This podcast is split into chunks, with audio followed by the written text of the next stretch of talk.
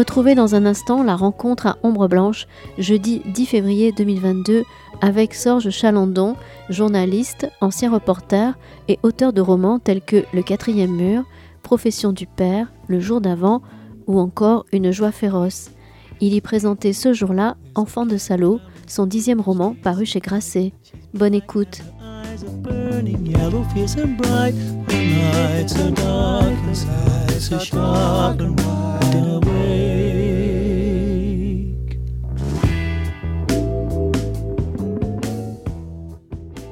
Bonsoir à toutes et à tous. Écoutez, on est très heureux que vous soyez venus euh, nombreux et nombreux pour, écouter euh, Sorge Chalandon, qui va évoquer donc son tout dernier roman publié chez Grasset, Enfant de salaud.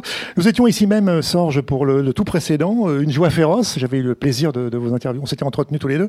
Euh, quelques mots sur, sur votre parcours littéraire, parcours de vie. Après 34 ans passés à Libération, donc journaliste, vous êtes maintenant journaliste au Canard enchaîné. Vous avez été grand reporter, prix Albert Londres en 1988, auteur donc de 10 romans, c'est le dixième voilà. Tous parus chez Grasset, parmi lesquels donc. Euh, vous êtes impressionné par les post-it. C'est pas, ils sont, ils sont pas, euh, ils sont pas faux. Hein, c'est pas. Euh, allez-y, oui. Si je rigole, c'est. Vous avez le droit de rigoler. On est là. Non, non, c'est pas ça. C'est qu'il y, y, a mon livre qui est là, et généralement on met un post-it. Là, il y en a 200, c'est pour ça je suis. Mais parce qu'il y, a tellement de. Écoutez, bon, franchement, pas 200 quand même, mais un certain. Euh... Pas loin. Allez, on va prendre donc euh, une promesse. Il y avait une promesse Primédicis en 2006, Mon traître en 2008, La légende de, la légende de nos pères en 2009, Retour à Kilibec, c'était en 2011, qui avait reçu le grand prix du roman de l'Académie française, Le quatrième mur en 2013, qui avait eu le prix Goncourt des lycéens, et Profession du père en 2015, et Une joie féroce, donc pour lesquelles nous étions tous les deux ici même à Ombre Blanche en 2019, et donc le tout dernier, Enfant de salaud. Alors, euh, je me suis dit en, en vous lisant que c'est un livre que vous auriez pu peut-être euh, écrire avant Profession du Père, puisqu'en fait c'est vrai que c'est un peu euh, l'enfance du Père pendant la guerre, aussi son rôle pendant la guerre, alors que Profession du Père, on était après votre naissance, si je puis dire, c'était un peu la, la suite, mais bon, il y a un élément dont on va parler qui est important, qui est intervenu entre-temps. Qui fait, moi, qui fait que je n'aurais pas pu. Voilà, ce que vous n'auriez pas pu, de toute façon, techniquement, ça n'aurait pas été viable. Bon, moi, c'est un livre que j'ai trouvé formidable, je vous le dis franchement, d'entrée de jeu, je trouve que, j'ai pas lu tous vos romans, mais parmi ceux que j'ai lus, je trouve que c'est vraiment le meilleur, enfin le plus, celui, non, je vous dis franchement, les choses, on va pas faire semblant. Donc, euh, on est pris totalement. Alors, le livre s'ouvre, c'est une sorte de prologue, c'est l'entrée de jeu par euh, les enfants d'Isieux, par vous retourner sur les lieux à Isieux, c'est des passages très très émouvants. Et le livre, le roman est quand même très occupé de, manière centrale par le procès de Klaus Barbie qui s'est tenu à Lyon en 1987, que vous avez à l'époque couvert pour le journal Libération. Euh, peut-être on peut parler pourquoi Première question, le procès de Klaus Barbie occupe un peu le centre du livre, avec en parallèle, donc, on va y venir, bien sûr, la vie de votre père, dont vous allez découvrir, une sorte d'enquête, ce livre, un peu, c'est une quête et une, enquête, finalement, sur, les silences du père, sur les mensonges, sur où est la vérité, où est le mensonge, mais là, on va creuser progressivement. Donc, pourquoi, euh, question, première question, d'entrée de jeu, le procès euh, de Klaus Barbie occupe, à mon avis, hein, vraiment une place centrale dans le roman Enfant de salaud, donc paru chez Grasset. Euh, bah, bon, bonsoir à tous, à toutes et à tous. Euh, ce, procès était pour moi important parce que mes parents sont de Lyon. Euh, Lyon, qu'on a toujours, capitale de la résistance, capitale de la collaboration, puisque Klaus Barbie était le chef de la Gestapo de Lyon, Jean Moulin était à Lyon. Et ce procès est important pour moi parce que c'est le, c'est la dernière fois où j'ai espéré que mon père me dise la vérité sur ce qu'il avait fait pendant la guerre. C'est-à-dire que quand ce procès va s'ouvrir à Lyon en 87, mon père me demande, comme dans le roman d'ailleurs, parce que euh, on verra après ce qui est la partie romanesque ou fictionnelle du roman, il y en a très peu en fait, puisque tout, tout ça s'est passé comme ça, sauf la fin, je vous dis pas. Mais en tout cas, euh, quand le procès Barbie s'ouvre en 1987, j'ai deux choses en tête. J'ai mon père, qui m'a toujours dit depuis mon enfance, pour ceux qui ont lu Profession du Père peut-être, euh, il avait plein d'histoires, il, avait plein de métiers, etc. Mais il y avait une constante, en tout cas, dans ce qu'il m'a raconté sa vie entière, c'était la résistance. Il avait été un grand résistant. Non seulement un grand résistant, mais à l'écouter mieux ou à essayer de le comprendre mieux. Il n'était pas loin d'avoir été le chef de le chef de Jean Moulin, ou en tout cas le bras droit de Jean Moulin. Enfin, moi, je, vivais, parce que je viens quand même d'une époque où il comptait encore, euh, ça, comptait énormément de savoir pour un enfant ce que son père ou sa mère avait fait pendant la guerre. À l'école, on, se demandait qu'est-ce que ton père a fait pendant la guerre, ce qui aujourd'hui serait totalement exotique, mais à l'époque, c'était, ça faisait partie de pourquoi on était amis, parce que pendant la guerre, un père avait été un collabo ou pas, ou un résistant ou pas. Et euh, mon, père m'a toujours raconté, et ça c'était, c'est ce qui m'a poursuivi ma vie entière, sa résistance euh, fantasmée, mais en tout cas une résistance qui aurait pu, pu être probable. Mais mon père avait un père, qui était mon grand-père, et c'est ce grand-père qui m'a mis le doute. Mon grand-père, ce qu'il m'a dit quand mon père, à force, mon père me racontait ces histoires-là, et un jour mon grand-père me dit, écoute, sache deux choses. D'abord, ton père, pendant la guerre, il était du mauvais côté. Donc, pas du côté de la résistance, il était du mauvais côté. Cette phrase, qui est pour un petit garçon de 10 ans, qui est une phrase immense et très violente. Et il me dit d'ailleurs, je l'ai vu habillé en allemand, place Bellecour à Lyon, qui est une grande place euh, à Lyon, et je l'ai vu habillé en allemand. Et quand ma grand-mère intervient en disant laisse le petit tranquille avec ça, ça ne le regarde pas, mon père, euh, son, son mon grand-père, son père donc, dit il faut qu'il le sache, Sorge, c'est un enfant de salaud.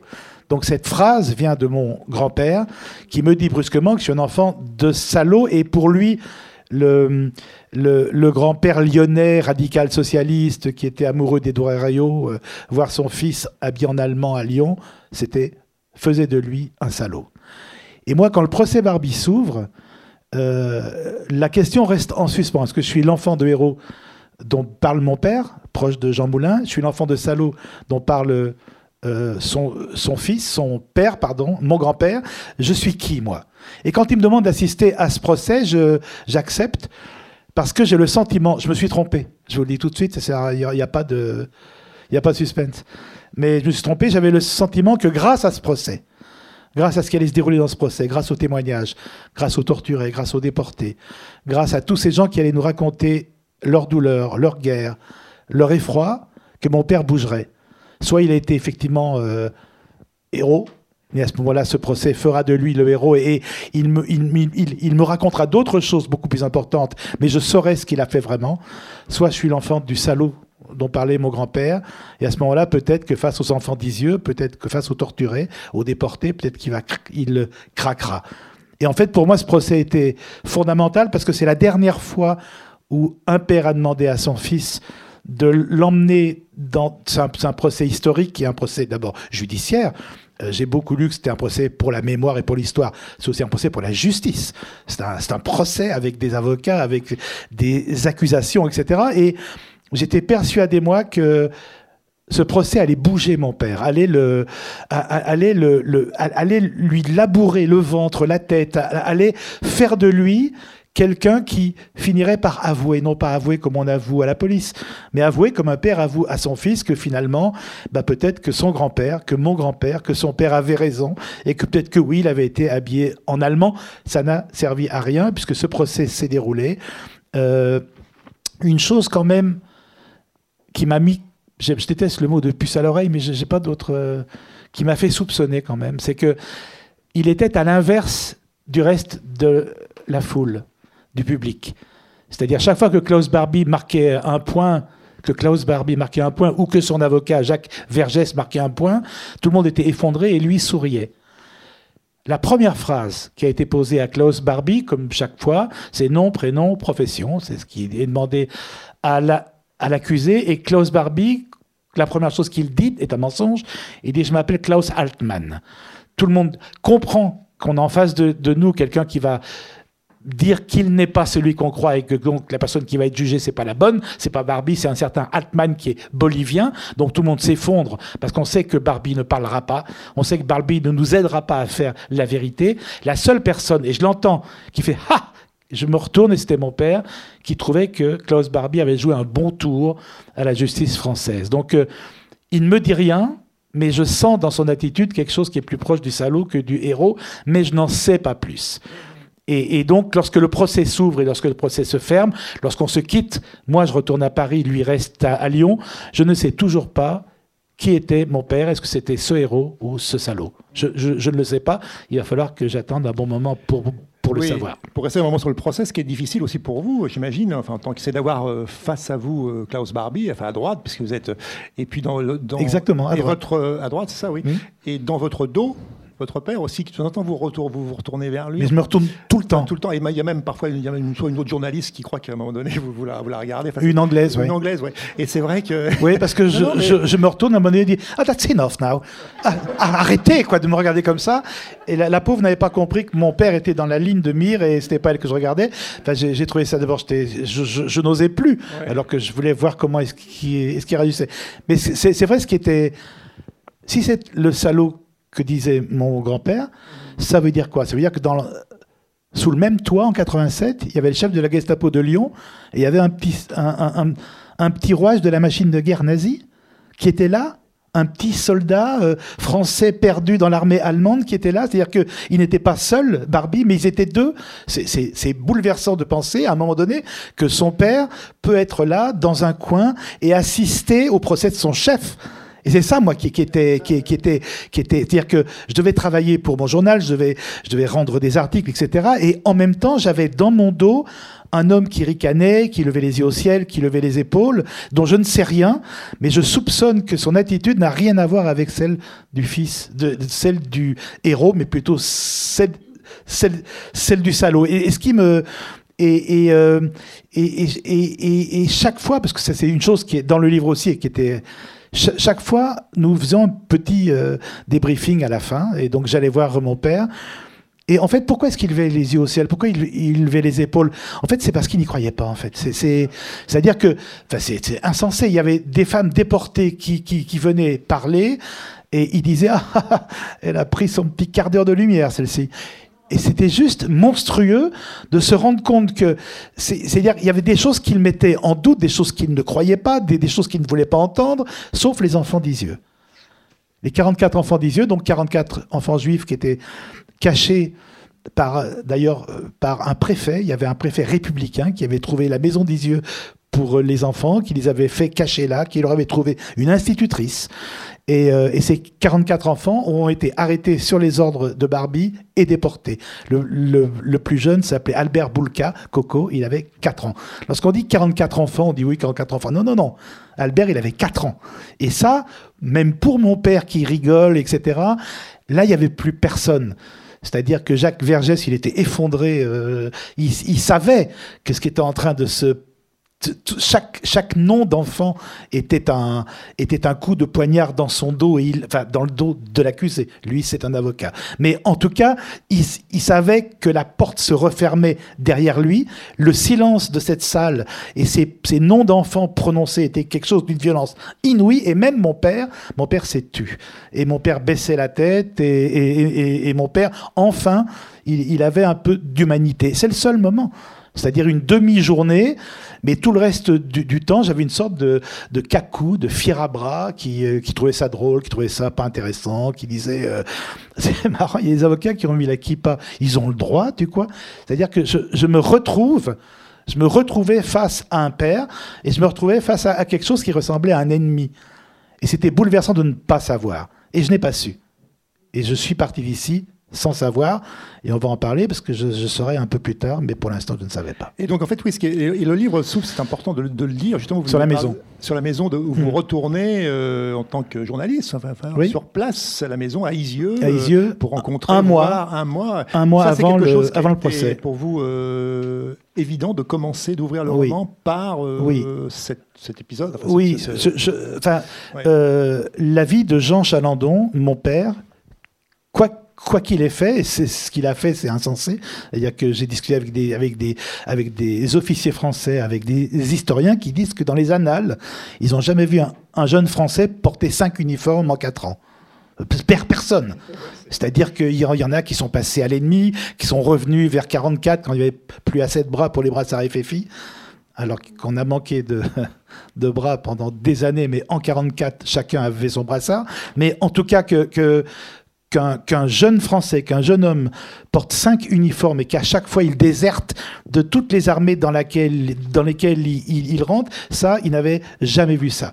Et, donc moi, je, ne voulais pas qu'on ouvre le livre par ce père-là et par cette histoire-là. Moi, ce que je voulais dire, c'est je vous emmène là, je vous, je vous emmène à Isieux, je vous emmène à Barbie, parce que ce que j'ai envie, c'est de confronter l'histoire minuscule d'un petit soldat perdu, d'un petit Français perdu, et l'histoire immense de Barbie, l'histoire immense d'Isieux, l'histoire immense des déportés.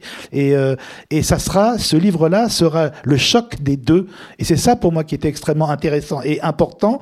C'est, j'allais me, me servir des enfants d'Isieux pour barrer la route à mon père même par la fiction, même dans le roman. Mais en tout cas, lui barrer la route, je, voulais que sur sa route, il y ait 44 enfants.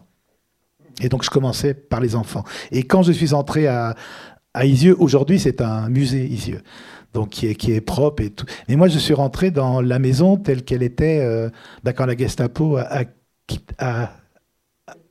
je dirais, je veux dire, c'était, tout, était absolument euh, intact. Euh, c'était la, même odeur de, salpêtre, d'humide. Dans la classe, dans la petite salle de classe qui avait été aménagée, il y avait les pupitres des enfants. Dans l'un des pupitres que j'ai ouvert, il y avait une ardoise, il y avait écrit le mot pomme. Je vous rassure, cette ardoise est dans un musée aujourd'hui. Mais et il y avait cette dame qui était la propriétaire qui avait racheté ça à l'époque d'Isieux, à l'époque de la rafle. Elle était ouvrière et puis elle a racheté cette maison pour une bouchée de pain parce que c'était la, maison maudite en fait. Et, euh, et je suis venu la voir parce que je savais qu'il y aurait Isieux au procès, évidemment. Et je trouvais que le procès, je trouvais que la cour d'assises de Lyon, je trouvais que tout. c'était trop immense pour, euh, pour les enfants. Moi, je, le décorum serait, serait pesant, ça serait très très compliqué. Moi, ce que je voulais, c'était sentir les enfants. C'était monter les marches ou euh, aller, aller dans leur chambre, c'était aller dans la petite école, c'était dans la petite salle de classe. Je, voulais toucher leurs arbres, je voulais être euh, à la fontaine où ils jouaient. C'est-à-dire que j'avais besoin de que ces enfants aient, une vie, aient un visage et, autre chose que faites entrer euh, le témoin numéro. C'est, vous ne voulez pas ça. Moi, ce que je voulais, c'était le silence de ce lieu-là pour moi tout seul. Et je l'ai eu pour moi tout seul avec une dame donc, qui me fait visiter parce que bah, bah elle n'a pas tellement le choix. C'est terrible, Isieux, parce qu'ils ont été dénoncés. Et Isieux, ce village-là, vit avec... Euh, qui a fait ça? Et on, peut-être qu'on sait ou on ne sait pas exactement, mais quand j'y suis arrivé, c'était encore qui, qui, qui a fait ça? Et encore un journaliste qui vient de je sais pas où, de Paris ou je sais pas où pour pour encore cette maison. Et elle est là. Et ce qui est bouleversant, c'est qu'elle euh, elle, elle, est pas, elle est pas gênée, elle est, un peu dérangée. Elle comprend pas. Parce qu'à un moment, je, pleure. Avec la pomme, je me suis mis à pleurer et va pas, pas, je me suis pas effondré. Je me suis tourné contre le mur pour pour pleurer et aussi parce que l'un des enfants avait gravé son initiale sur une poutre avec un petit cœur et de l'autre côté il y avait le nom de l'institutrice. Donc euh, ça, c'était les traces des enfants vivants. Et elle ne comprenait pas. Et, et, quand je lui ai dit, mais c'est tout ce qui reste, il reste quatre pupitres, et ben oui, ben, parce que tout, tout, tout, avait pris l'eau en fait. Et je dis, mais leurs leur, leur sacs, leurs vêtements, leurs valises, ils sont partis comme ça. On a, ben, on a tout mis dans, le, dans la cour, puis on a mis le feu. Et c'est tout, tout d'un coup, tu, as, tu sens que c'est il y a toute une, partie de notre histoire commune qui est, qui est partie au feu dans, dans, une cour parce que juste une dame, eh ben, ben, elle savait pas quoi en faire. Quoi. Le lit, les matelas, les choses comme ça, ben, c'est mouillé, on, on brûle, on, on, est à la campagne. Et, et euh, et ils ont brûlé les restes des enfants d'Isieux et c'était pour moi c'était et je voulais vivre ça avant qu'on parle d'Isieux dans des micros dans une cour d'assises je, voulais en, fait je, voulais je voulais sentir le vent je voulais euh, parce que c'était le même moment c'était avril donc c'est le même moment, c'est le même jour, c'est le même soleil, c'est le même ciel, c'est les, les mêmes bruits des champs, c'est le, même genre de chien qui aboie au loin. Je voulais entendre ça avant d'arriver dans la cour d'assises de Lyon. Après, c'est une sorte de huis clos. En fait. Après, vous êtes dans le procès. Après, je suis dans le procès. oui, puis, oui, puis les gens bougent et puis les gens parlent. Les gens. Attends, j'ai pas entendu. Comment il s'appelle le, le, môme là? Ah, Bulka. Comment tu écris Bulka C'est quoi ça?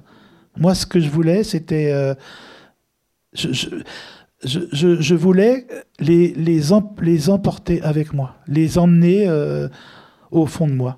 Et puis il y, a, le passage de la, du discours, de la plaidoirie de, Serge Klarsfeld à propos des enfants yeux, qui est un, des passages les plus enfin, durs du livre. c'est une des choses les, les plus. Peut-être nous, nous ouais. ce que c'est là où, il, cite vraiment. Les lectures ne vous dérangent pas. Les lectures ne vous dérangent non, je sais pas. c'est c'est pas. Bien poser la question. Mais je peux pas poser la question. C'était le début là. Vous pouvez prendre plus loin parce que c'est. Serge Klarsfeld n'a pas plaidé il n'avait pas jeté ses manches vers les moulures du plafond, n'avait usé d'aucun effet de voix. Il avait parlé avec tristesse. C'était plus un avocat. Lui, le, gamin qui avait échappé à une rafle, masqué par le mince rempart d'une armoire à double fond, lui, l'historien, le militant, le chasseur de nazis, hanté par les enfants juifs d'Isieux, n'avait fait que prononcer leurs noms. 44 noms sanctifiés, l'un après l'autre, récités dans un silence de mort, de mort, de mort vraiment. Le calme noir du tombeau, et aussi plus douloureux encore, il avait lu quelques-unes des lettres qu'ils avaient écrites à leurs parents le 6 juillet 1944. Levé, droit, face au box vide de l'assassin, il avait fait entrer ses enfants dans la grande salle, en file, les uns avec les autres, les petits donnant les mains aux plus grands. Il les avait fait comparaître devant nous, devant toi. Dans leurs shorts d'été, leurs chaussettes tombées sur des chaussures trop grandes, leurs jeux de clown capturés par de rares photos. Il les avait assemblée, la procession déchirante aux marches du palais. Il avait invité aux portes de la cour d'assises, l'avait conduite au milieu de nous, lui avait demandé de prendre place sur les bancs des victimes. Serge Klarsfeld a obligé chacun à baisser les yeux. Il a tassé Jacques Vergès derrière son pupitre, il a transformé ton visage orgueilleux en figure inquiète et pitoyable. Samy Adelsheimer n'a que cinq ans. Sa mère, Laura, avait été déportée le 20 novembre 1943 neuf convois avant le sien. Samy, Samy n'est pas revenu. Max Leiner avait 7 ans. Max n'est pas revenu. Egon Gamiel avait 8 ans. Egon n'est pas revenu. Renate et Linar Kochmal avaient 8 et 6 ans. Elles ne sont pas revenues. Marcel Boulka, 13 ans, s'occupait de Coco, son frère de 4 ans. Marcel et Albert ne sont pas revenus. Lucienne Fieder avait 5 ans. Lucienne, Lucienne n'est pas revenue. Dans la salle d'audience, il y avait des collégiens, des enfants presque. Au début de l'après-midi, ils frétillaient sur leur siège, excités par le décorum, et puis, à force de noms, ils ont fait silence, bouche ouverte, regard voilé sur les visages. Autre chose que la colère, la surprise brute, la désolation. Quand il y a beaucoup de neige, on va faire de la luge sur les pentes, écrivait Fritz Lobmann. Fritz, disant, n'est pas revenu. Pour Noël, on a mangé des pains d'épices, du chocolat, de la pâte de coin. On a bu un Ovomaltine. J'ai reçu une boîte de peinture. La maison est très belle. On va chercher des murs noirs, blanches et rouges. Je t'envoie un milliard de baisers. Gorgi Alpen, 9 ans, n'est pas revenu. Ici, il y a de belles montagnes et du haut, on voit le Rhône. Je suis très contente d'être là. Nina Arovitch, 12 ans, n'est pas revenue. Je vais bien apprendre pour te faire plaisir, comme ça, pour qu'après la guerre, tu nous vois comme tous les deux intelligents, et que tu ne nous vois pas comme deux ânes. Joseph Goldberg, 12 ans, et Chaim, son frère de 13 ans, ne sont pas revenus. Mon père regardait le plafond, il se défendait de l'émotion. Lui qui espérait un combat entre deux grands avocats n'entendait plus rien de Vergès. L'avocat de la défense était tendu, le dos contre le mur, il épiait le public, tentant de déchiffrer les visages. Chaque larme coulant sur une joue était une défaite. Pour lui, l'heure n'était plus au sourire, il semblait aussi ne plus respirer, il encaissait les coups, comme moi, comme nous tous. Il frémissait de cette voix sans timbre, cette litanie sans fièvre, ce qu'Adish murmurait. Dieu, que vous êtes bon, que vous êtes gentil, c'est vous qui commandez, Dieu. Je penserai toujours à vous, même au, au dernier moment de ma vie. Faites revenir mes parents, mes pauvres parents, protégez-les. J'ai tellement confiance en vous et je vous dis merci d'avance. Liliane Gerstein, 10 ans, n'est pas revenue. Sarah Soulpecter, 11 ans, n'est pas revenue. Maurice Spiegel, 10 ans, n'est pas. Et Alice, et Claudine, et Paula, et Martha, et Santa, et Hans, et Mayer, et Otto, et Théo, et Sigmund, et Arnold, et Mina, et Herman, et Elie, et Jacob, et Esther, et Baruch, et Jean-Paul, et Isidore, et Claude, et Gilles, et Henri, et Charles, et Max, Marcel, Émile, l'enfant fragile à qui il fallait raconter des histoires toutes les nuits, et Jean-Claude et Richard et Jacques, son frère au Pulgrenat, tous étaient là, sans leur peur, sans leurs cris, sans leurs larmes, comme retournés à leur pupitre dans la maison d'Isieux, levant le doigt à l'appel de leur nom avant que l'institutrice ne commence la classe. Donc, euh, alors, c'est, euh, donc il y, a un retour. Alors, c'est vrai que votre père, on voit bien à travers l'enfance que vous avez avec lui, notamment euh, le cinéma. Par exemple, vous avez évoqué Weekend at Zuidcote, je crois tout à l'heure, Belmondo. Et c'est vrai que là, il y a aussi, c'est là aussi que se forge un peu la, légende, enfin, telle, telle la légende de la légende, voilà.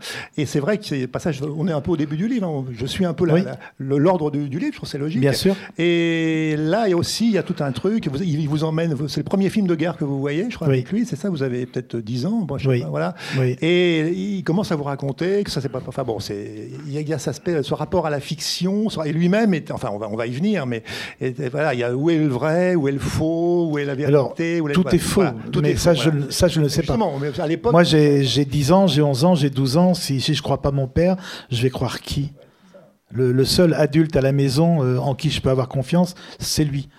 Alors, en même temps, je devrais me me méfie un peu parce que donc il a été pour ceux qui ont lu Profession du père il a été l'amant d'Édith Piaf euh, il a créé le compagnon de la chanson il a été le dernier à quitter euh, la cuvette de Dien Bien Phu à pied tout seul il a traversé il a traversé l'élite Viet Minh et euh, il s'est très bien débrouillé. il était chef de l'OAS quand même. Il y avait Charles Jouot, Salan Zeller, Chalandon. On en a moins entendu parler parce qu'il était plus malin que les autres. quand même, quand même, parce que ça c'est quand même c'est ça n'aurait pu être que des histoires pour enfants.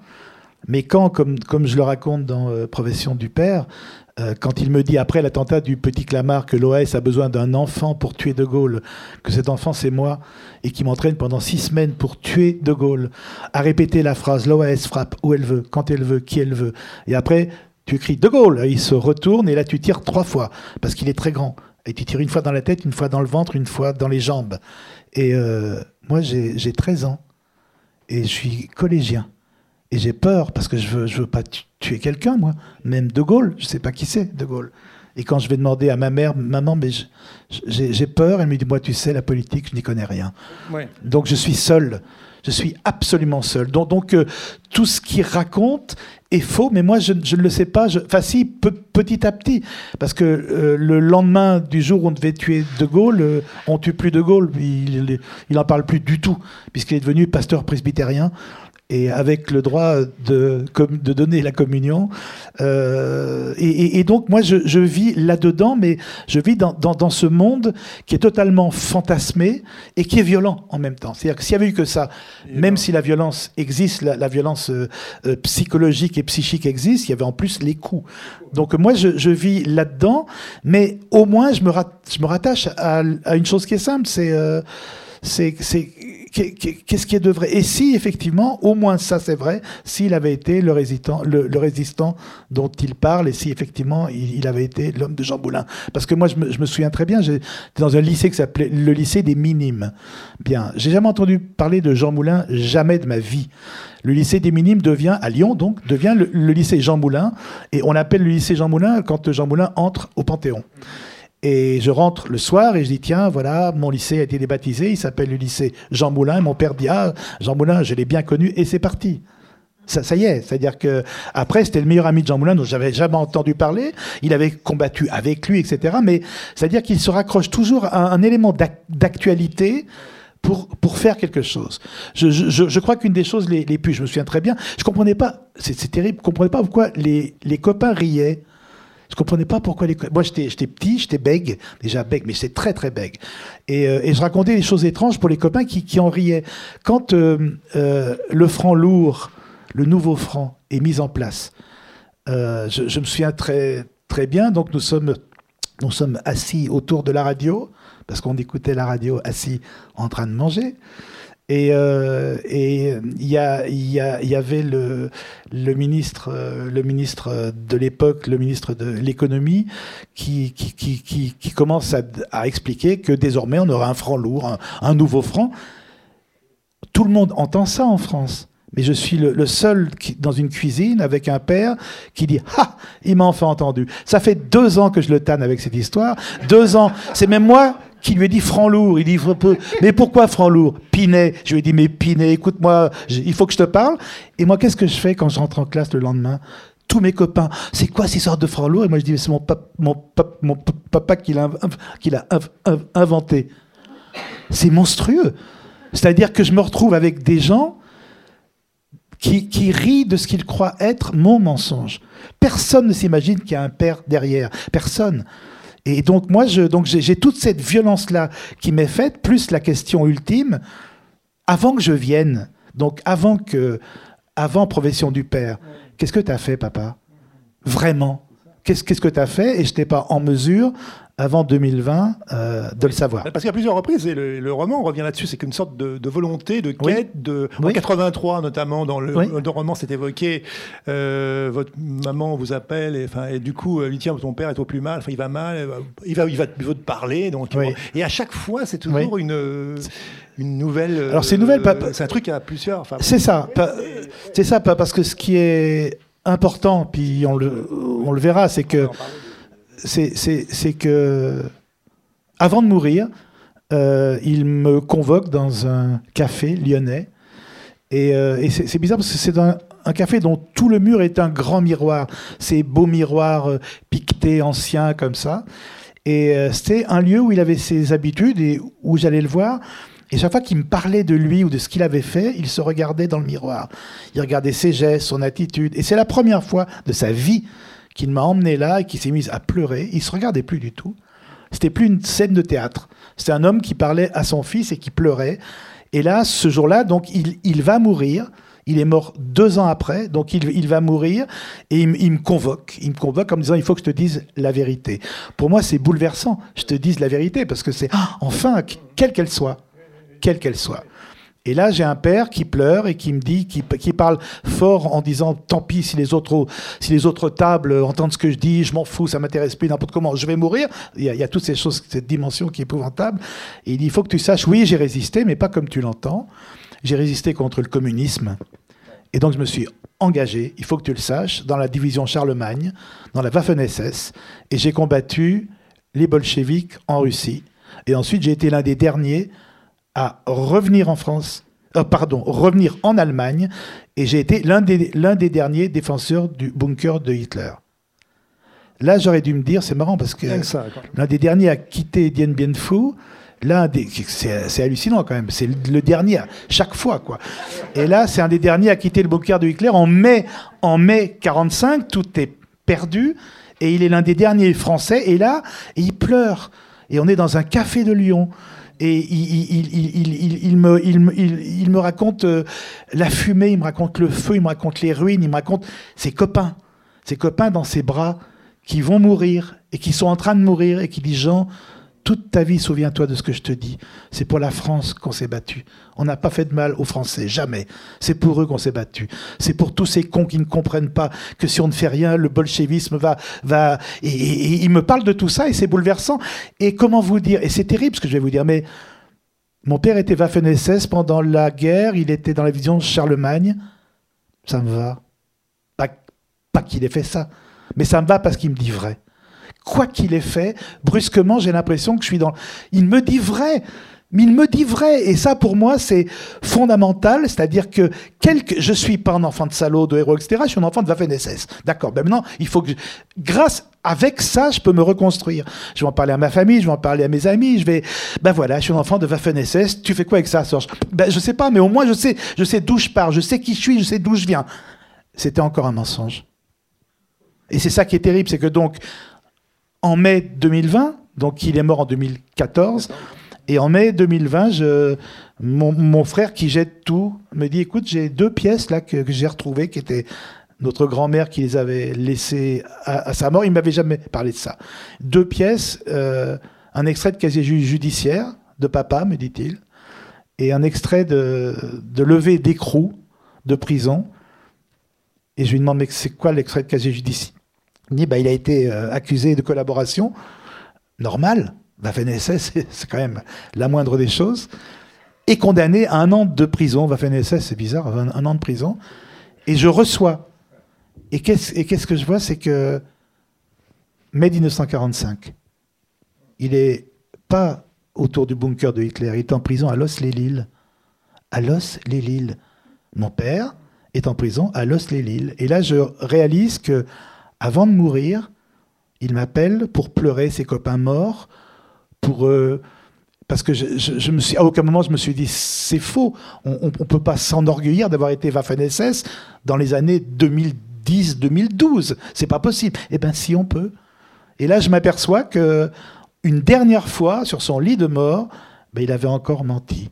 Il n'était pas Waffen-SS, il n'a jamais été en Russie. Et en mai 45, avec ses amis qu'il tenait dans les bras dans les ruines de Berlin, ben, en fait, il était euh, dans une cellule à Los-les-Lilles avec d'autres collabos comme lui. Et ça, pour moi, c'était la chose la plus violente de tout ce que j'ai appris après dans son dossier. Oui, puis après, il y aura, il y aura à chaque fois, il, a, il, a, il, a, il s'est évadé. Enfin, il y, a, il y a tout un. C'est très euh, rocambolesque. Enfin, ah, mais, totalement. Enfin, mais moi, ce que je me dis, c'est mais, mais, pourquoi il me raconter ça? Pourquoi est-ce qu'il m'a pas juste mais la vérité? Enfin c'est quand même c'est hallucinant. Enfin moi quand j'ai eu ce donc je, dois j'ai fait un grand coup de chapeau puis je le referai encore à la directrice des archives départementales du Nord. Sachez que maintenant les, archives sont ouvertes au bout de 50 ans. Donc n'importe qui d'entre nous peut aller aux archives départementales. c'est ce que j'ai fait. J'ai demandé à la directrice. Heureusement j'avais fait un livre sur la mine avant. Et là, voilà. Et donc, quand je tombe sur une, sur une fille de mineur, c'est plutôt, plutôt bien reçu. Et quand j'ai dit, est-ce qu'il y a un, dossier sur mon père, Jean Chalandon Donc, euh, elle me rappelle, elle me dit oui. Et il est, il est épais chaque fois que j'arrive à, Lille, en face, il y a les trois brasseurs. C'est une brasserie qui fait sa propre bière. J'adore, blonde, brune. Je, viens là. Et je lui dis, bon, bah, quand je viens vous voir, mais je, bois une bière. Il me dit, écoutez, je pense que deux, ça serait mieux. Voilà. Et donc là, j'ai eu conscience de ce qui m'attendait un, petit peu.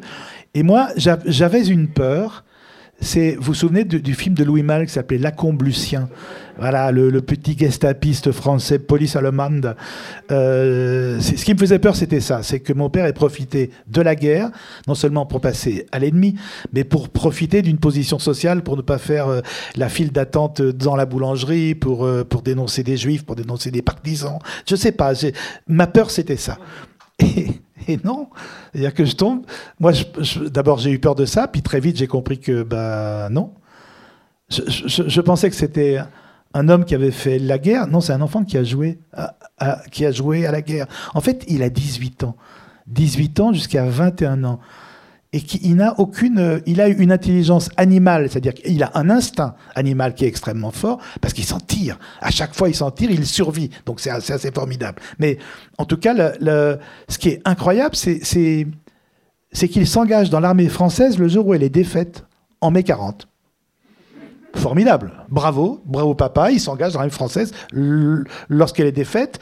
Euh, il est fait prisonnier. Il s'évade. Bravo papa. Jusque-là, tout, tout, ça va bien.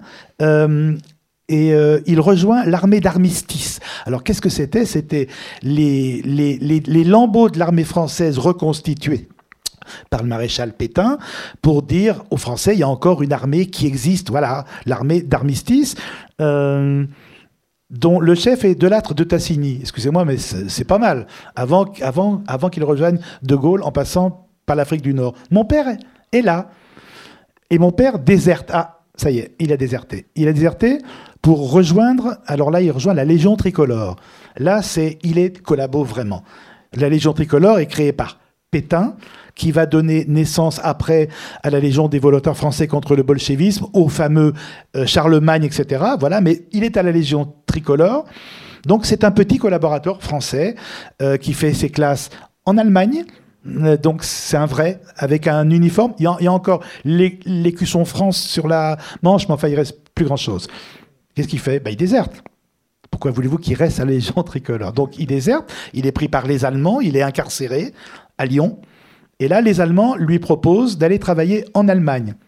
Il y va. Et là, il dit qu'il, euh, c'est ce qu'il raconte au juge et tout ça après, hein. il dit qu'il, euh, qu'il a desserré des écrous du sabotage. En fait, c'est faux, c'est qu'il n'arrivait pas à les serrer. Toute la vie de mon, toute la vie de mon père, j'ai regardé, chaque fois c'était bon à rien. bon à rien, mais toujours bon à rien. Donc pourquoi voulez-vous que dans une usine d'armement, brusquement, ça soit un, héros? C'était l'organisation Todd qui, qui embauchait, c'est le mur de l'Atlantique, c'était, c'était, qui embauchait plein de manœuvres, et donc c'était l'un, l'un de ces manœuvres. Il fait pas l'affaire, comme il n'a jamais fait l'affaire en rien, et donc on lui propose de rentrer dans l'armée allemande, et cette fois-ci, il est en allemand. Quand mon grand-père voit mon père à, Lyon habillé en allemand, il est en allemand. Et là, il est en allemand, il est habillé en allemand avec le casque, s'appelle le NSKK, c'était les transports allemands. Et il est le casque, le casque gris, les bottes, etc. Il est allemand. Euh, qu'est-ce qu'il fait? Ben, Il déserte. Pourquoi voulez-vous qu'il reste euh, Et il déserte, il va dans le, nord de, dans le nord de la France, il était en Belgique. Et tout ça, moi, ce qui est bouleversant, c'est que c'est pas lui qui me le raconte c'est les dossiers, c'est les recoupements, c'est les commissions rogatoires, c'est le juge, d'instruction. C'est-à-dire, c'est sa vraie vie. Pourquoi il m'a pas raconté ça? Il déserte, il va dans le nord de la France, il passe la frontière habillé en allemand avec euh, le MP40 qui est, son qui est son euh, euh, qui, est, qui est son arme de dotation, un pistolet mitrailleur. Il va dans une ferme juste à la frontière. Il, voit une fermière française, il lève les mains en disant Je suis français, j'ai fait une connerie, je suis rentré dans l'armée allemande, j'en ai marre, je veux rentrer dans la résistance. Il est accueilli. Il est accueilli les bras ouverts, c'est-à-dire qu'il y a une petite période de transition, il devient résistant français. Ce qui est formidable, c'est que nous sommes en 44, fin 44. Euh, il n'est pas à Berlin en train de défendre le bunker de Hitler, il est avec les FTP communistes. Il est en train, lui, qui veut arrêter le bolchevisme, bah, il est avec les rouges, comme il dit. Et il fait merveille. Et si je suis aujourd'hui ici, on en reparlera, mais c'est parce que ses chefs de réseau et ses compagnons de résistance ont dit que les armes à la main, comme on disait, il a repoussé les boches, il a fait des embuscades, etc. Et qu'est-ce qu'il fait? Mais rendez-vous compte, les Allemands reculent partout. il est FTP, il a un, brassard bleu-blanc-rouge, bleu, blanc, rouge, FTP. C'est un combattant formidable. Qu'est-ce qu'il fait? Ben, Il déserte. Pourquoi voulez-vous qu'il reste FTP Il déserte, il, s'en va, il va en Belgique, dit-il, pour rejoindre les lignes américaines pour se battre. Et les Américains disent pour rejoindre les lignes allemandes en fuite, parce qu'ils savaient bien il était recherché par les Français, recherché par les pétainistes, recherché par, par, par un peu tout le monde. Il savait bien qu'un jour, toute, toute cette accumulation d'errance allait lui péter euh, au visage. Donc, euh, et lorsqu'il est arrêté, il est arrêté et remis à la justice française. Cinq uniformes en quatre ans. Il a déserté de chaque, euh, chaque corps d'armée, chaque camp, chaque milice, et il s'en est tiré. Et c'est pour ça que je trouve que il a une intelligence un, instinctif, c'est-à-dire qui, sait d'où vient le, danger. C'est insensé en temps de guerre. C'est je ne comprends même pas comment c'est possible. Donc, lui, sa ligne de défense, elle est simple, gonflée. Vous êtes averti, parce qu'il a 22 ans, il est arrêté, il est en face de la police française, de la justice française, de la gendarmerie, et il dit en fait c'est le général Delette de Tassigny euh, qui, lorsque je l'ai vu à l'armée euh, d'armistice au début, m'avait demandé d'infiltrer l'armée allemande c'est quand même hallucinant.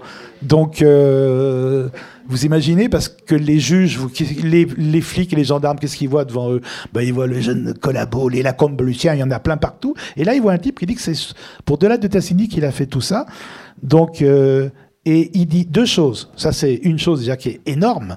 Et la deuxième chose, c'était euh, mon bar à Paris s'appelait le bar du Nord et du Pas-de-Calais ou le bar des gars du Nord et du Pas-de-Calais, c'était le lieu de la résistance, qui était choisi par la résistance, et c'est là où j'apportais toutes les informations sur la police, sur l'Allemagne, sur ces salopards, dit-il, de pétainistes de la Légion tricolore. C'est là où j'apportais toutes les informations pour la résistance et pour Delattre. Qu'est-ce que fait la police? Ben, Ils y vont, ils vont, ils vont au bar, avec la photo de mon père. Ah non, oui, ça me dit quelque chose, il venait toujours habillé en allemand ici. C'est juste, c'est-à-dire que il, prend, il, il, fait, il, euh, il gagne du temps, il se met dans des choses qui sont insensées. Delâtre répond quand même. Et alors, il va répondre, je ne sais pas s'il y a des militaires de carrière devant ici ou pas, mais et il va répondre avec l'élégance de l'officier supérieur. C'est-à-dire que, euh, non, évidemment, je ne connais pas de Chalandon, euh, évidemment, je n'ai jamais demandé à, à ce qu'il infiltre quoi que ce soit. Néanmoins, et là, c'est l'officier qui s'adresse à la justice pour dire à la justice, je ne prends pas votre travail euh, pour, pour peu de choses, votre travail m'intéresse, c'est important que la justice fonctionne, donc il dit néanmoins, il me serait agréable de savoir ce qui lui est arrivé. Et mon père dit, eh, oh, regardez, vous pensez vraiment que si Delattre, je n'avais pas travaillé pour lui, il vous demanderait qu'il serait agréable de savoir ce qui m'est arrivé? Mais il y a un doute. Et il y a un doute. C'est-à-dire que vous avez en face de, de, vous des gendarmes, des policiers, qui pas tous étaient dans les maquis. Hein. Euh, faut pas. Ça serait, ça serait bien. Alors donc tous étaient dans les maquis. Qui ont encore, et ça c'est magnifique quand, quand j'ai regardé ce dossier, euh, toutes les procédures, c'était encore écrit État français péténiste avec dessus République française, soit écrit à la main, soit. Enfin, c'est, on, on, on, est encore dans les, dans, les, dans les procédures de Pétain. Eh ben, ils ont un doute, c'est-à-dire que là, ils ont ce gamin, ils ont son chef de réseau FTP qui vient dire, bah, il, a été formidable. Ils ont les époux Colson, qui sont deux paysans du Nord, euh, qui étaient la ferme, leur ferme était le réseau, c'était le lieu du réseau. Et mon père a menti aux Allemands qui voulaient les fusiller, parce qu'évidemment, quand euh, mon père est, résistant, mais à un moment donné, ils ont le, le dessous, parce qu'ils se mettent à attaquer à 20, ils se mettent à attaquer 60 parachutistes allemands. Évidemment, ils vont avoir le dessous. Donc tous les jeunes partisans, il y en a qui se rendent. Et puis lui, il dit NSKK, je suis allemand, je suis, otage depuis une semaine. Et là, oh, oh, bravo, bienvenue. Et là, et là, ils vont fusiller les paysans qui cachaient le réseau. Et mon père dit Mais vous êtes fous Ils sont pétainistes à mort et leur fils se bat en Russie sous votre uniforme. Ce qui est un mensonge. Il les sauve il les sauve. Et il, repart avec l'armée allemande avant de redéserter. Et il revient le lendemain, non, deux jours après, en disant à ses paysans, souvenez-vous de moi, je m'appelle Chalandon, je vous ai sauvé la vie. Donc fou, pas tant que ça, parce qu'il est déjà en train de préparer son système de défense. Mais moi, ce qui me bouleverse, c'est que qu'est-ce que j'ai en main? Mais j'ai un roman. un roman, c'est ce que j'allais vous dire. Mais j'ai quelque chose qui est, mais qui est hallucinant. Pourquoi est-ce qu'il m'a pas dit ça? Mais pourquoi est-ce qu'il m'a pas dit ça? C'est-à-dire que pourquoi est-ce qu'il me dit j'étais Waffen SS Pourquoi est-ce qu'il m'a pas dit ça? Pourquoi il m'a pas dit voilà j'ai porté 5 5 Alors j'aurais peut-être du mal après bien bien fou tout ça après mais quand même j'ai j'ai un père qui a vécu quelque chose qui est absolument insensé et non, il va au-delà, encore une fois. Un jour, et ça c'est la, petite phrase qui pour moi est fondamentale, un jour il ment à un gendarme, et le gendarme s'en il s'en aperçoit et il demande pourquoi avez-vous menti? Et mon père a cette phrase qui aura fait du mal à, sa femme, à ses fils, qui aura été notre cauchemar. Il disait parce que je voulais me faire valoir un peu plus. Je voulais me faire valoir un peu plus. Et cette phrase, c'est sa vie entière. Et c'est ce qui a détruit nos vies, en fait, se faire valoir un peu plus. Alors, pour en conclusion quand même du, du voilà, de ce, du jugement, en fait, deux expressions avaient, avaient, disparu du deuxième énoncé, trahison et porter les armes contre la France. À cela, la Cour avait répondu non, tu n'avais été ni traître, ni tueur de Français.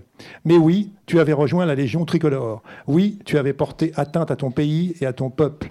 Les juges n'avaient tenu aucun compte des doutes des enquêteurs. Tous, gendarmes et policiers, étaient persuadés que tu avais dupé ton monde. Et ils l'avaient écrit en conclusion. Bien que la preuve n'ait pu en être faite, cet individu doit être considéré comme un agent à la solde des Allemands, mais dont l'envergure n'a pu être établie. Quoi qu'il en soit, il doit être considéré comme très dangereux pour la sûreté intérieure de l'État et traité comme tel. En fait, c'est vrai que c'est la question du pourquoi qui. qui, euh, Alors, oui, mais attendez, parce que je, propose qu'on s'arrête une seconde là-dessus, parce que un, un, individu extrêmement dangereux et traité comme tel, c'est la, la peine de mort. C'est ça, oui. C'est extrêmement simple. Euh, c'est extrêmement simple, sauf que, eh ben, euh, c'était un collabo, c'était quoi? Il était, il était partisan du Nord. Enfin, euh, vous avez cinq jurés, enfin quatre jurés et un président. Ce sont pas des tendres, hein. eux ce sont des partisans. Ils viennent de déposer les armes et ils jugent. Donc ils jugent ceux qui ont fait du, mal à leur famille, à leur pays, à leur région. ils, ne font aucun cadeau. Et le problème c'est ça, c'est ce qu'il y a trahison ou pas? Trois disent non. Deux disent oui. Il y aurait eu trois et deux, je ne serais pas ce soir avec vous. Peut-être que pour votre grand, plus grand bonheur, mais en, en, tout cas, moi, je sais que quand j'ai parlé de cette histoire avec euh, ma, ma, fille qui était petite encore à l'époque, elle me dit oh, Moi, euh, oh, s'il avait fait tout ça, moi, je l'aurais fusillé, je crois. Et je lui ai expliqué que c'était compliqué pour son papa parce que. Elle me dit oh, Mais oui, t'as raison. Oui, non, elle n'avait pas tout fait réaliser. Donc, moi, ce qui, ce qui était formidable aussi dans ce dossier, c'est que maintenant, je sais d'où je viens. Je sais que je suis avec vous aujourd'hui grâce à la mensuétude de la justice française. Et c'est quelque chose quand même qui est...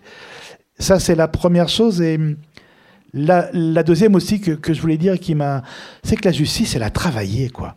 On est en 44, début, euh, fin 44, on fusille euh, dans les cours, il y a, y a, des salopards qui tondent les femmes. Euh, et la justice française, ben, elle bosse. C'est-à-dire, elle fait des commissions rogatoires, elle fait des. des C'est-à-dire, c'est pas juste on le prend. On, non, elle cherche la vérité. Et je trouve ça incroyable qu'après tout ce qu'on a vécu pendant quatre ans d'occupation, etc., les juges continuent de travailler. La police travaille, la gendarmerie travaille. S'il y a un doute, le doute profite à l'accusé. On est juste après la fin de la guerre, le doute profite à l'accusé. J'ai pas entendu ça pendant quatre ans. Et brusquement, bah, c'est la République qui se remet en marche. La justice française se remet en marche. Et je trouve ça, mais merveilleux, quoi. Et c'est pas évident du tout. Non, c'est pas évident. Et ce qui est, euh, et, ce qui est fascinant aussi, c'est que, ben, il les a eus, quoi. C'est-à-dire que, ben, peut-être que cet homme-là, oui, il a travaillé en, sous-main pour. Euh, pour la France. Et moi, je suis persuadé que non, les gendarmes aussi, les policiers aussi, tout le monde est persuadé. Ah, il faut le traiter dangereux, traiter comme tel. Mais la justice étant ce qu'elle est, même dans les pires, dans les heures les plus noires, les pires crises, bah, ce môme de 22 ans, euh, bah, on ne sait pas. Et pourquoi pas lui donner une chance? Je suis la chance. Ça, c'est, mais c'est vertigineux quand je, pensais que j'en saurais plus sur lui, mais j'en sais plus sur moi aussi. Par exemple, ces choses idiotes, pourquoi je suis né à Tunis? Tout d'un coup on est de Lyon, ma, grand-mère est du Finistère Sud. Qu'est-ce que je fais à Tunis? Maintenant, je sais. Il est libéré après un an de prison, cinq ans d'indignité nationale. Il est libéré, il ne peut pas aller à Lyon parce qu'on l'a vu habillé en allemand, il ne peut pas aller à Saint-Étienne. Il y a encore nos protectorats et nos colonies, Algérie, Tunisie, Maroc. Hop, Tunisie, je vais refaire une vie. Hein Pourquoi pas? Il arrive dans. Je sais qu'ils se sont rencontrés dans un bal avec ma mère. Il arrive dans, dans un bal, alors je sais pas ce qu'il fait, je sais pas comment il mange. Hein. il a aucun travail, jamais. Il est, il est dans un bal, il est plutôt bel gosse, il est plutôt beau gars. Moi, je les, je les, je les vois, je, les imagine. Je suis romancier, mais je les, je les, imagine quand même. Et ma mère qui dit à mon père bonjour, et, ça va, toi? Ouais, ça va. Et, toi? Et tu fais quoi dans la vie? Je suis agent secret. Et c'est parti. Et c'est parti. Je suis le produit je suis le produit d'un gamin déclassé, collabo, mais pas que, qui s'est retrouvé à la fin de la guerre avec tout le monde, euh, tous les résistants de la première heure et ceux de la dernière, qui ont occupé les ministères, qui ont eu des boulots, etc. Lui, il a rien, il a rien. C'est-à-dire que chaque fois qu'il va dans un endroit où il était jeune, etc., c'est l'allemand, donc c'est bouleversant. Et eh ben, il arrive là-bas, il est en Tunisie, c'est une vie neuve. Il voit cette jeune femme, il n'a pas de métier il a rien du tout, bah, qu'est-ce qu'il fait? Bah, Il est agent secret. Et elle, euh, oh mon Dieu, et oui, je peux pas, peux pas t'en dire plus. Et après, bah, moi, je nais à Tunis. mon premier roman qui s'appelait le, Petit Bonzi, j'ai eu un, papier qui disait pour un Tunisien, il maîtrise bien le français. Personne ne peut imaginer qu'on puisse naître à Tunis sans être tunisien. En 2005. Mais j'adore en, en 2005 voilà, et puis après, ben, euh, on arrive en, France, et ben, et ben, il y a, euh, ben, il est agent secret, il est euh, chef de la CIA, il est chef. Non, je, crois que le mieux, c'était, il était professeur de judo quand même. Mais attendez. Plein de métiers différents. Hein. À chaque matin. Ah oui, c'est ça, oui, oui, c'était fou. Et en fait, c'est la lunette arrière de notre voiture. nous, nous, avons eu une Beaulieu puis une Chambord. Pour les plus anciens, c'était des Simca qui jouaient un peu à la voiture américaine, quoi. Et la lunette arrière de la, voiture était la preuve de, son existence. Quand il était professeur de judo, ça, a duré euh, un mois ou deux mois. Sur la lunette arrière, il y avait un kimono et une ceinture noire. Quand il était pasteur presbytérien, l'année derrière, il y avait une Bible, il y avait une toge, etc. Quand il me racontait Diane, Diane Bien Fou sur l'unité arrière et l'OS aussi, il y avait son béret par un, enfin son béret, un béret parachutiste rouge. Euh, maintenant, je sais qu'on trouve les mêmes dans les, bah, partout, mais moi je ne le savais pas. Et donc, à chaque fois, la lunette arrière, c'était la, preuve de ce qu'il était. Et nous avions, et ça c'était, je l'avais raconté dans. Non mais on se marre, mais c'est bien qu'on rigole, parce qu'autrement, ça serait trop triste. Mais notre garagiste s'appelait Le Noir, Monsieur Le Noir. Et il était fasciné par De Gaulle, donc qui était le meilleur ami de mon père, comme Jean Moulin, puisque c'était. Euh, de Gaulle a, eu un choix à faire entre mon père et Jean Moulin. Finalement, il, il, a fait le mauvais choix, puisque Jean Moulin est mort, alors que mon père était encore vivant. Mais non, c'est vrai. Mais en même temps, ils se sont engueulés très fort après la guerre d'Algérie, à cause de la guerre euh, d'Algérie, puisqu'il fallait que je tue son meilleur ami, De Gaulle, qui est devenu son pire ennemi. Mais mon père avait une lettre de De Gaulle. Mon cher Jean, en cette traversée du désert, enfin, donc nous sommes en, avant qu'ils reviennent au pouvoir, cette traversée du désert, je sais que je peux compter sur des fidèles comme toi, Charles de Gaulle, Jean Chalandon. Oh et donc un jour, il la montre euh, au garagiste qui est près de chez nous. Et le garagiste, il dit, je te la donne. mais non, c'est... Et donc le, garagiste l'a fait, l'a fait encadrer, la met au mur. Et on n'a plus jamais rien payé. C'est-à-dire, l'essence, l'huile, c'est-à-dire tout était. Et quand le garagiste disait, bah quand même, et mon père disait, j'enlève la lettre, oh non, je t'en supplie, j'en l'enlève. Donc il y a quand même, parce que quand je parle avec, je, je vous avoue qu'on a, j'ai souvent des lacaniens et des freudiens qui viennent me voir après. C'est peut-être le cas ce soir. En disant manifestement ça va, mais si un jour, euh, voilà, j'ai. J'ai plein de cartes, c'est très mignon. Plutôt les lacaniens, d'ailleurs, viennent souvent. Mais, euh, mais quand, quand, les gens me disent, mais votre père était fou, eh ben ça, ça, ça ne me suffit pas. C'est-à-dire, il y avait, y avait un, un côté pervers d'une méchanceté absolue. Là, quand il dit, quand il offre ça en disant De Gaulle qui est mon ami, bon, bah, il, il est fou. Mais quand il dit je reprends si je fais si et, là ça là, c'est autre chose. Et c'est pour ça que ça ne me suffit pas. J'ai une petite histoire bref si je peux, mais qui, qui, qui est brève, c'est euh, euh, il y avait dans Le Progrès, je m'en souviens, vous vous rendez compte, je vais avoir 70 ans au mois de mai, je me souviens de quelque chose, je, devais avoir 11 euh, ans. 11 ans. Et je m'en souviens encore. Il y avait une petite vignette à colorier dans Le Progrès, le journal de, de Lyon. C'était un chevalier à cheval, sur un cheval blanc. Et il fallait la colorier, il fallait l'envoyer. Euh, il y avait deux cinémas qui se faisaient face, la cigale et la fourmi. il fallait l'envoyer, soit la cigale, la fourmi, je ne me souviens plus, euh, pour voir un film. Et on aurait deux places gratuites si c'était un joli dessin. Évidemment, tous les enfants ont eu leur place, mais moi, quand il me voit dessiner, il me dit Mais qu'est-ce que tu fais? Mais, mais c'est nul, tu dépasses, tu débordes de partout. Déjà, c'est très dur. Et après, il se moque de moi en disant que la presse est pourrie, que c'était simplement copinage, etc., etc je reçois mes deux places gratuites et mon père, il est soufflé. Et donc, ils achètent une place supplémentaire pour, pour aller au, cinéma. Et moi, je suis, mais, je suis gonflé de, de, bonheur parce que j'ai réussi quelque chose. Et pour moi, c'était extrêmement important. Et on allait voir un film qui s'appelle Les Trois Plumes Blanches. C'est un vieux, très vieux film sur la trahison. C'est bizarre parce que c'est dans l'armée des Indes, trois plumes blanches s'étaient mises euh, sur la porte d'un traître. C'était pour dire qu'en fait, il était traître. Et le film va commencer, et moi, je suis tout, mais je suis, fier. Et mon père me, me regarde comme ça parce qu'il s'étale avec les bras qui, qui volent les autres comme ça.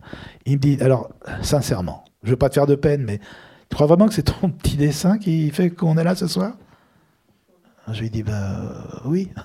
Alors je t'explique. Le patron de ce restaurant, pendant la guerre, je lui ai sauvé la vie. Alors maintenant, j'en rigole, parce que je suis, je suis grand. J'ai sauvé la vie quand j'ai vu que tu, tu, tu avec tes dessins là. Je l'ai appelé en disant bon allez, fais un petit geste quoi toi. il pensait qu'il était là à cause de son dessin. Ça c'est pas possible. Ça, c'est pas que la folie, c'est pas que, c'est autre chose. Il y a une volonté d'abîmer, il y a une volonté de, d'amoindrir, une volonté d'humilier. Et après, une sorte de, et, et je cherche ma mère du regard, mais genre, mais dis-moi quelque chose, toi, au moins. Mais justement, la mère, on pourrait en dire quelques mots, parce que la, mère, elle est, elle, est, présente, mais elle est aussi absente dans le livre. Alors, en fait, elle, est... elle est présente, on l'a. Il y a un. Mais elle dit jamais rien. non, elle est, quand elle part, à un moment donné, si je me souviens bien, mm. à la retraite, on lui mm. fait un cadeau assez, assez bon. Qui est ignoble. Pourri, enfin un truc. Pourri, il n'y a personne. elle remercie encore, il y a trois personnes qui ont. c'est une femme battue, c'est une femme martyre, donc, donc dès que quelqu'un lui offre un caillou, oh, mon Dieu, c'est le plus beau caillou que j'ai jamais vu de ma vie. Donc c'est. Donc ça, il y a un chapitre sur ma mère dans ce livre-là que vous retrouverez probablement dans un autre quand elle euh, sera partie. Parce que c'est euh, c'est une femme. Alors, il y a eu des femmes euh, martyrs battues, etc. Mais je, crois que j'ai jamais rencontré de femmes qui n'ont pas pu défendre leurs enfants. Enfin, qui, enfin, elle est tellement terrorisée, tellement terrorisée qu'elle non seulement elle s'est pas défendue, mais elle nous a pas défendus. Et tellement terrorisée, j'ai une petite anecdote qui est, très brève, mais qui va vous en dire plus que, tout. Euh, mon père meurt. Il y a la crémation à Bron, près de Lyon. On dit Bron, il y a l'accent de Lyon. À Bron. Et euh, on rentre, on la met devant sa porte, elle veut pas boire de, de. Moi, je viens de Paris exprès. Non, j'ai pas soif. Bon, c'est pas grave. Et elle nous dit Oh, bah, demain, je vais changer les serrures de l'appartement. Je lui dis Mais pourquoi Elle me dit oh, avec ton père, on ne sait jamais. Ça, ça, ça vous montre à quel point la violence. Et une autre petite anecdote, encore dans la voiture lorsqu'on revenait de la crémation, pour ceux qui ont lu, mais Ted, c'était mon parrain, mon parrain américain, chef de la CIA aussi. Il y avait plein de chefs de la CIA. Et Ted, moi je l'ai jamais vu, c'est dommage, j'aurais bien aimé, mais donc c'était mon, mon, parrain. Alors qu'est-ce que ça veut dire mon parrain américain? Ça, ça veut dire que quand j'avais une mauvaise note, mon père me frappait et me frappait aussi pour Ted. Mais il frappait plus fort parce que les Américains c'est plus fort, c'est ce qu'il me disait. Les Américains c'est donc ça c'est de la part de Ted et de ma part à, à, moi. J'ai vécu pendant près d'un an dans la hantise de Ted. Je voulais le voir. Alors Ted, je l'ai vu une fois à la télé. C'est lui qui saute sur la voiture de et qui tire Jackie Kennedy en, arrière. Vous voyez C'est Ted. C'est Ted, au moment de, la mort de Kennedy. Ça, c'est Ted. Regarde, Ted, Ted. Alors, évidemment, après, moi, en classe, j'explique que c'est mon parrain qui a, bien sûr, et vous redit, bon, succès assuré. On, on revient de la crémation. Et j'ai dit à mon frère, je vais poser la question. Il me dit non, je t'en supplie, le fais pas, c'est trop cruel, mais je le fais quand même. Et je demande à ma mère, qui était, je me souviens très bien, il, il pleuvait sur Lyon, c'était parfait, parfait pour une crémation. Il pleuvait sur Lyon, il y avait, euh, elle était la, tête contre, contre la vitre. Et je lui dis, au fait, maman, donc tête, c'était 1960, 60, 67, 68. Pourquoi il n'est pas venu, Ted? Nous sommes en 2014. Elle me dit, Ted, mais tu sais, mon, mon parrain, chef de la CIA, le meilleur ami de papa, me dit, ah oui, donc il est parti, il est mort, il est plus là. Ah oui, Ted, bah écoute, je sais pas, il devait être occupé à, ailleurs, c'est bouleversant parce que c'est qu'on sait qu'il n'existe pas, on sait que son mari est mort, elle peut me parler maintenant. Et je, continue et je lui dis Comment il était, Ted? Est-ce qu'il était beau? Il me dit ah, Tu veux pas t'imaginer, il était comme ton papa quand je l'ai rencontré. Qu'est-ce que vous faites? Menteuse! Bah non. Donc vous mettez contre la vitre aussi, puis vous mettez un petit peu à pleurer, avec le regard de mon frère dans le rétro qui dit Bah t'avais qu'à terre, je t'ai bien dit. Donc, Ted, il était comme ton père quand je l'ai rencontré. Je vais changer les serrures. Ça prouve dans, quelle violence elle était encore. Mais même, euh, euh, pour la crémation, il y avait le cercueil qui était là. Les, les, les croque-morts étaient cinq, nous on était trois. Et euh, un croque-mort nous dit un geste peut-être pour le défunt. Ma mère, qu'est-ce qu'il dit? Ben, Un geste, maman. Quel geste? Donc je la lève, je mets ma main, je mets sa main sur le cercueil, ma main sur, sur la sienne. Qu'est-ce que tu fais? Je, je dis rien, ne, ne, pas rire non plus quand même. Et tout d'un coup, elle dit Vous êtes sûr que c'est lui? Il me paraît plus petit. Et ça, pour moi, c'est des choses qui sont immenses. C'est-à-dire, c'est, ça, montre la détresse, ça montre l'effroi, ça, montre tout. Comment puis-je en vouloir à ma mère? Je peux pas. Et c'est vrai aussi à travers la manière dont il vit, parce que d'un moment donné, vous dites, il y a un passage, il vous reçoit à un moment donné, il m'a reçu en pyjama, ses vieilles mules de cuir aux pieds. Une fois de plus, j'ai été écœuré par l'odeur de caveau. Mes parents n'ouvraient pas les volets, les fenêtres. Ils vivaient dans une presque obscurité. Dehors, il faisait trop chaud l'été, trop froid l'hiver. L'air du dehors, la rue, les lumières, les rumeurs de la ville les dérangeaient. Ouvrir leurs portes, c'était pénétrer dans une caverne où se mêlaient le rance, l'aigre, la poussière, toutes les odeurs de vieux.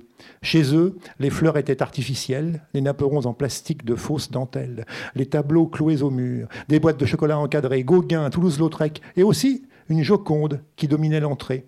C'est une reproduction, ce n'est pas le vrai, avait dit ma mère sans sourire, à l'une de ses amies qui observait l'embarquement pour six terres de bateaux accrochés dans leur salon. À peine la porte ouverte, mon père est allé s'asseoir dans son fauteuil, jambes croisées sur cette couverture râpée qui ne servait à rien, entourée par cinq coussins noircis de temps. Il ne m'a proposé ni un café, ni un verre d'eau. Jamais mes parents n'avaient su recevoir. Il avait son visage des bons jours, avec un sourire qu'il voulait malin. Je me suis installé sur un tabouret, face à lui, ma sacoche sur les genoux. Bon, je m'arrête. C'est juste pour. Non, mais c'est ça, c'est ça. Et, quand euh, j'ai. Enfin, bon, c'est. C'est euh, d'une violence c'est une violence absolue, c'est-à-dire que Maintenant, ce qui me fait de la peine, alors je, tenais à vous rassurer, je ne reviendrai plus avec un livre sur le père, hein, c'est fini. Je ne veux pas, pas faire profession non plus. Euh, c'est fini, c'est-à-dire je, referme le livre du père, je referme le livre du traître, j'espère, je, referme tous ces livres-là, les uns après les autres. Mais ce qui, me, ce ce qui, ce qui me fait étrange, c'est quel rendez-vous manqué, quoi. C'est euh, le rendez-vous manqué avec le père, le rendez-vous manqué avec la mère. C'est-à-dire mes, mes, mes, parents ont vu mes enfants, euh, mes enfants tout de suite ont dit je veux plus y retourner parce qu'ils me font peur. C'est-à-dire c'est juste, c'est dommage pour eux en fait. Et donc je, me retrouve, mais comme plein, comme plein d'autres. Moi, c'est ce que je dis aux jeunes. Je, je, vais beaucoup dans les lycées, dans les collèges, et, euh, et je dis mais parlez aux parlez à vos parents lorsqu'ils sont encore là. Quoi. Parce qu'en bord de tombe, tu, tu, tu regrettes tout et c'est trop difficile. C'est trop difficile. Voilà, et donc, euh, et ce, ce, ce, sentiment, juste, il m'aurait dit, ben, il faut que je te parle, mon fils. Euh, j'ai porté cinq uniformes, alors je lui aurais dit, évidemment, pour tu as porté tous les costumes sauf celui de père quand même parce que parce que c'est ça moi qui est important. Hein. Le centre un peu du livre c'est ça aussi. Le salaud pour moi c'est pas l'homme qui est habillé en allemand. Qui qui ici peut dire ce que ce que ce qu'il aurait fait euh, Personne ne sait. Mais le salaud pour moi c'est celui qui nous a bah, qui nous a qui nous a opprimés, sa, sa femme, ses enfants, qui nous a battus, qui nous a fait peur, qui nous a c'est ça le salaud. C'est-à-dire que pour mon grand-père, c'était le jeune Français qui avait trahi son pays. Mon grand-père pouvait le dire, il avait le droit parce que parce que c'était l'âge, c'était le temps, parce qu'il a vécu la guerre, etc. Donc il avait fait la guerre de 14-18, il a le droit de dire ça. Moi, je peux pas dire que c'est ça un salaud. Pour moi, le, le salaud, c'est celui qui nous a laissé euh, sans legs, sans traces, sans, sans savoir ce qu'est la vérité. Sans repère aussi. Et le mensonge, sans aucun repère. Pour moi, c'est ça. Mais euh, quand quand des gens me disent mais pourquoi vous dites que c'est un salaud? Parce que vous ne sauriez pas ce que vous avez fait pendant la guerre oui oui oui je ne parle pas de ça je ne parle pas de ça surtout je ne parle pas de ça oui c'est pas voilà c'est pas qui ici pour dire euh, moi je, me suis euh, je me suis fâché très très fort avec un copain alors il était avec une nouvelle copine donc un peu comme ça puis à table il dit moi je crois que sous la torture je parlerai pas Ouais, je suis monté sur la table avec un couteau déjà pour voir si c'était vrai. Et on s'est, on s'est fâché. Mais il y a des mots comme ça qui sont. Je ne peux pas.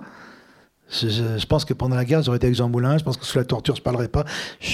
S'il vous plaît. On ne sait pas. La guerre, la, la, la, guerre, elle fait de nous quelque chose que l'on ne soupçonnait pas. Moi, j'ai été correspondant de guerre pendant 22 ans. Euh, les, les, les, plus immenses résistants que j'ai pu voir, que ce soit euh, en Afghanistan, en Irak, en Palestine, mais c'était des tout petits bonhommes, des petites bonnes femmes qui n'étaient pas taillés pour l'héroïsme, pas du tout. Et, et, tous les tous les fiers à bras que je voyais pleurer dans un coin, c'est on ne sait pas.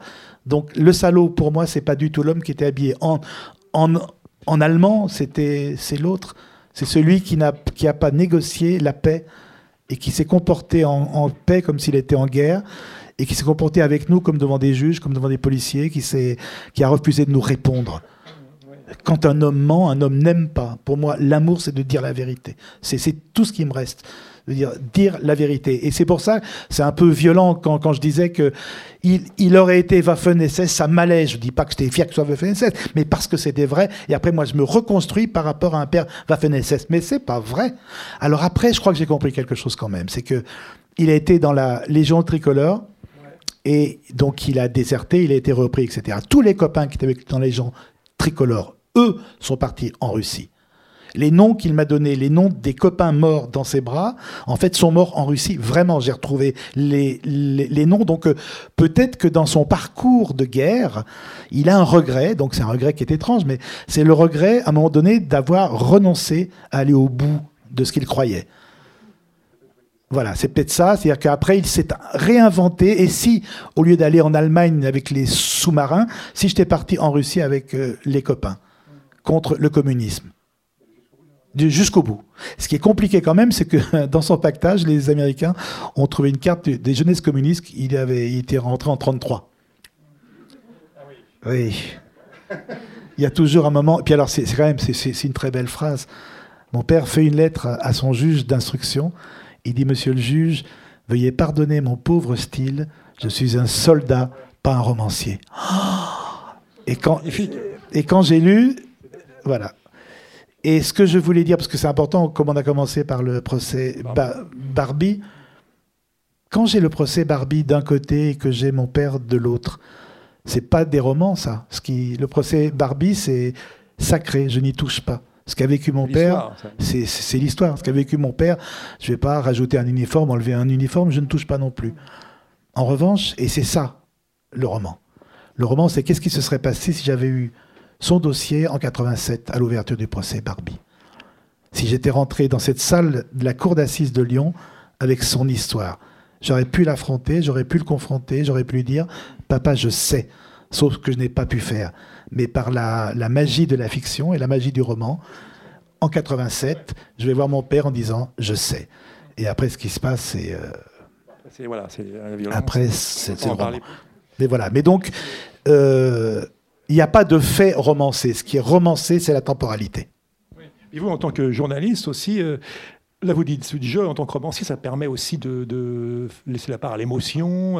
Alors, alors quand on est journaliste, on est, on est tenu à la, ben, on n'a pas le droit. la véracité des faits, enfin, voilà, l'exposer, enfin, voilà, des, oui, puis être euh, sobre. Oui, puis on n'emploie pas la, la, première personne du singulier.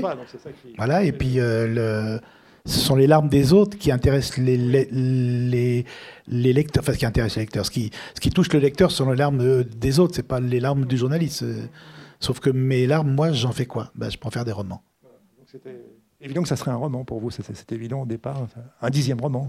Alors c'est un dixième. non, alors question... ça, n'aurait jamais été un dixième roman si j'avais pas eu euh, le dossier de, de, mon père. C'est-à-dire que je serais encore aujourd'hui, comme en 87, à l'ouverture du procès Barbie, je ne serais pas. Je serais fils de Varennes devant vous. Euh, et ça, ça n'aurait pas été un roman non plus s'il n'avait pas confronté avec le procès Barbie. Mais tout de suite, après, je me suis dit, et c'est pour ça que je me suis dit, mais donc il y avait Klaus Barbie, chef de la Gestapo de Lyon, et il y avait un jeune soldat allemand derrière, qui était mon père. Et c'est pour la première fois dans, tout ce que j'ai pu faire, et c'est ça qui, me trouble. J'ai toujours fait les histoires. Enfin, c'est, je suis l'enfant qui, qui, a raconté mon père, qui a cherché mon père. Et pour la première fois, je me, je suis le, le je suis père, et j'ai cherché les histoires de cet enfant. Finalement, euh, Parce qu'il a 18 à 22 ans et, je, me sens tellement plus adulte que lui quand je lis ça. Et donc je suis passé du... En fait, je suis plus le, fils de mon père, je suis le père de mes filles. Et il a fallu ce livre-là pour, ouais, il a fallu ce livre-là pour en arriver là. Merci. On va passer la parole au public.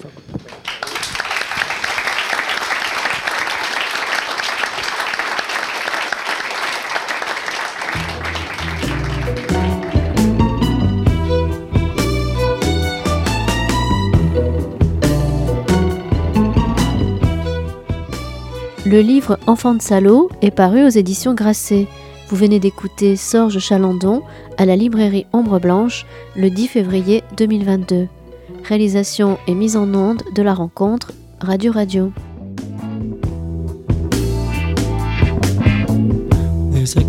Prowling through the streets at night. And she's black and her eyes are burning yellow, fierce and bright. The nights are dark and sad, so sharp and wide awake.